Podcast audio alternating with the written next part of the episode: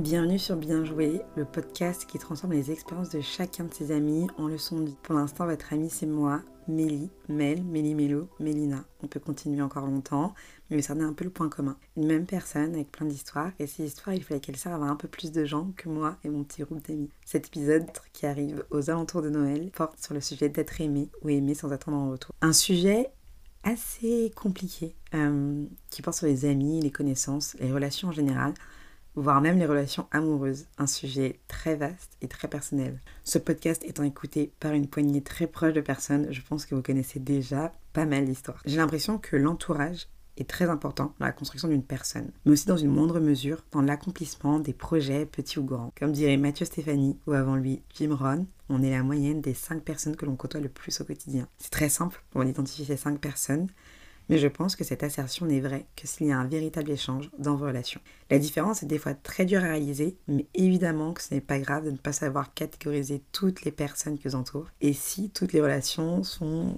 synalagmatiques. J'ai utilisé ce terme uniquement parce que je l'utilisais que quand j'étais en droit et que je n'ai jamais trouvé un autre moyen de l'utiliser dans ma vie au quotidien. Il sera dans ce podcast. Aujourd'hui, on a deux histoires. Et je redoute de faire la seconde. Mais bon, pour la première, c'est assez simple on remonte quelques années auparavant au lycée. Vous savez, cette période bénie où vous vous sentez pas complètement vous-même, vous changez, vous grandissez, vous êtes des mini-adultes en ayant des décisions très douteuses. Parfois ça continue encore, sauf quand vous êtes doué euh, comme mes sœurs. C'était mon compliment pour mes sœurs dans ce podcast. Eh bien au lycée, on a souvent une bande de potes. Et quand on n'a pas cette bande de potes, on a envie d'en avoir une et pas forcément de rester seul. J'ai donc été cette petite lycéenne qui avait une bande de potes, mais très stressée à l'idée de rester seule. J'avais envie d'être aimée, appréciée et entourée pour ne pas expérimenter la solitude, voire même plus des moqueries. J'ai donc été dans cette situation parce que je pense que je n'avais pas autant confiance en moi qu'aujourd'hui et parce que je ne voulais absolument pas être seule. Donc j'ai été extrêmement malléable à la vie des autres, aux critiques. J'ai été aussi l'amie qui faisait tout. Donc clairement euh, le petit toutou parfait. À titre d'exemple, j'avais toujours des collations sur moi et j'allais tout le temps à la boulangerie au bout de la rue. Et je pense que je partageais tout le temps mon goûter. Je partage encore tout le temps euh, tous mes repas d'ailleurs. Mais je pense qu'à cette époque, j'avais envie d'être celle qui avait toujours quelque chose à grignoter. Mais du coup, les gens ne restaient pas avec moi parce qu'ils m'aimaient bien, mais parce qu'ils avaient faim. Donc j'avais ce sentiment que tout le monde avait l'air si extra, si sûr de lui, si bien habillé, quand moi je doutais, avec un peu trop de forme, parce que j'ai été formée très jeune, avec des activités qui n'étaient pas celles euh, de tout le monde, ou en tout cas pas celles que je considérais comme en vogue. Terme est beaucoup trop vieux, mais c'est pas grave. Je faisais du taekwondo, j'aimais absolument le violon et lire, et beaucoup moins sortir. Le rapport s'est un peu inversé depuis. J'aime beaucoup plus sortir. Et en s'y penchant à nouveau, et une décennie plus tard, la solitude n'aurait pas été une mauvaise situation pour moi. J'aurais eu déjà des meilleures notes en maths. Mais je pense que j'ai fini par donner un peu trop de mon temps, de ma gentillesse, de mon amour propre pour être l'ami d'eux.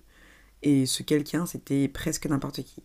Mais j'ai quand même eu des amis incroyables qu'ils sont toujours aujourd'hui, avec qui je ris, je pleure, je pars en vacances, que je croise dans des lieux incroyables, qui me reconnaissent au bruit de mes chaussures quand je cours en plein milieu de Paris.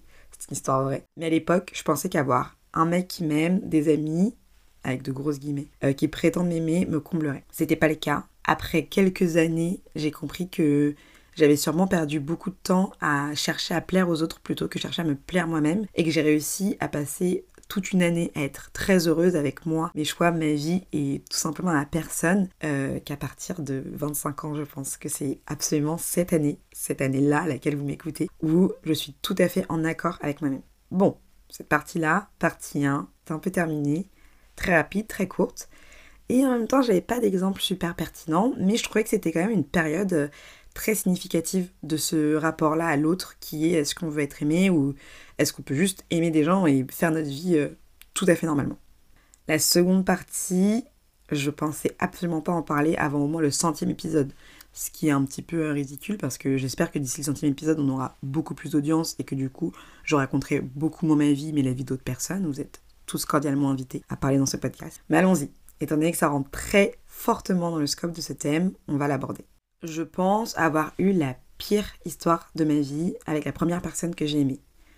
Mais la vraie question c'est, lui m'a-t-il aimé c'est une question que je me suis posée il fut un temps, mais que j'ai décidé de laisser en suspens. À l'aube de mes 20 ans, je suis tombée amoureuse de quelqu'un qui m'a donné l'attention que je voulais. Était un collab sur tous les artistes du musée d'Orsay, qui est mon musée préféré. Connaissez les adresses des restos cachés. Encore une fois, le chemin droit vers mon cœur et mon estomac.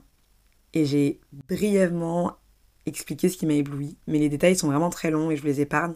Mais ça a été une personne qui, au premier abord, euh, m'a fait vivre euh, ces histoires d'amour que tu penses euh, qui est réservé aux autres et qui t'a l'air absolument incroyable.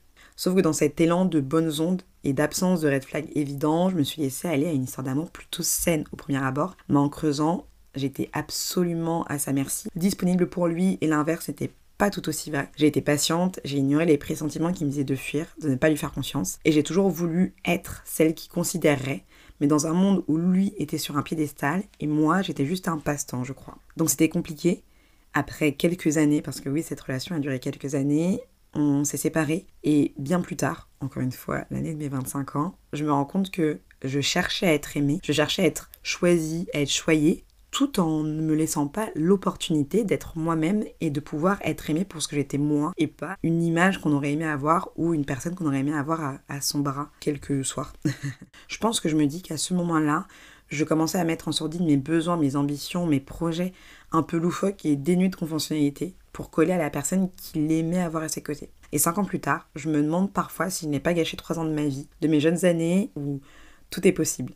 En prenant du recul et en cherchant la leçon de tout ça, chercher à être aimé, c'est se remettre en question en permanence. Il faut pas être dans le doute. Souvent, c'est devenir la personne que l'autre voudrait en ayant ses propres personnes et ses propres besoins. C'est quelque part très dur parce qu'on a envie euh, d'être euh, aux yeux des gens quelqu'un d'agréable et d'intéressant et quelqu'un tout simplement.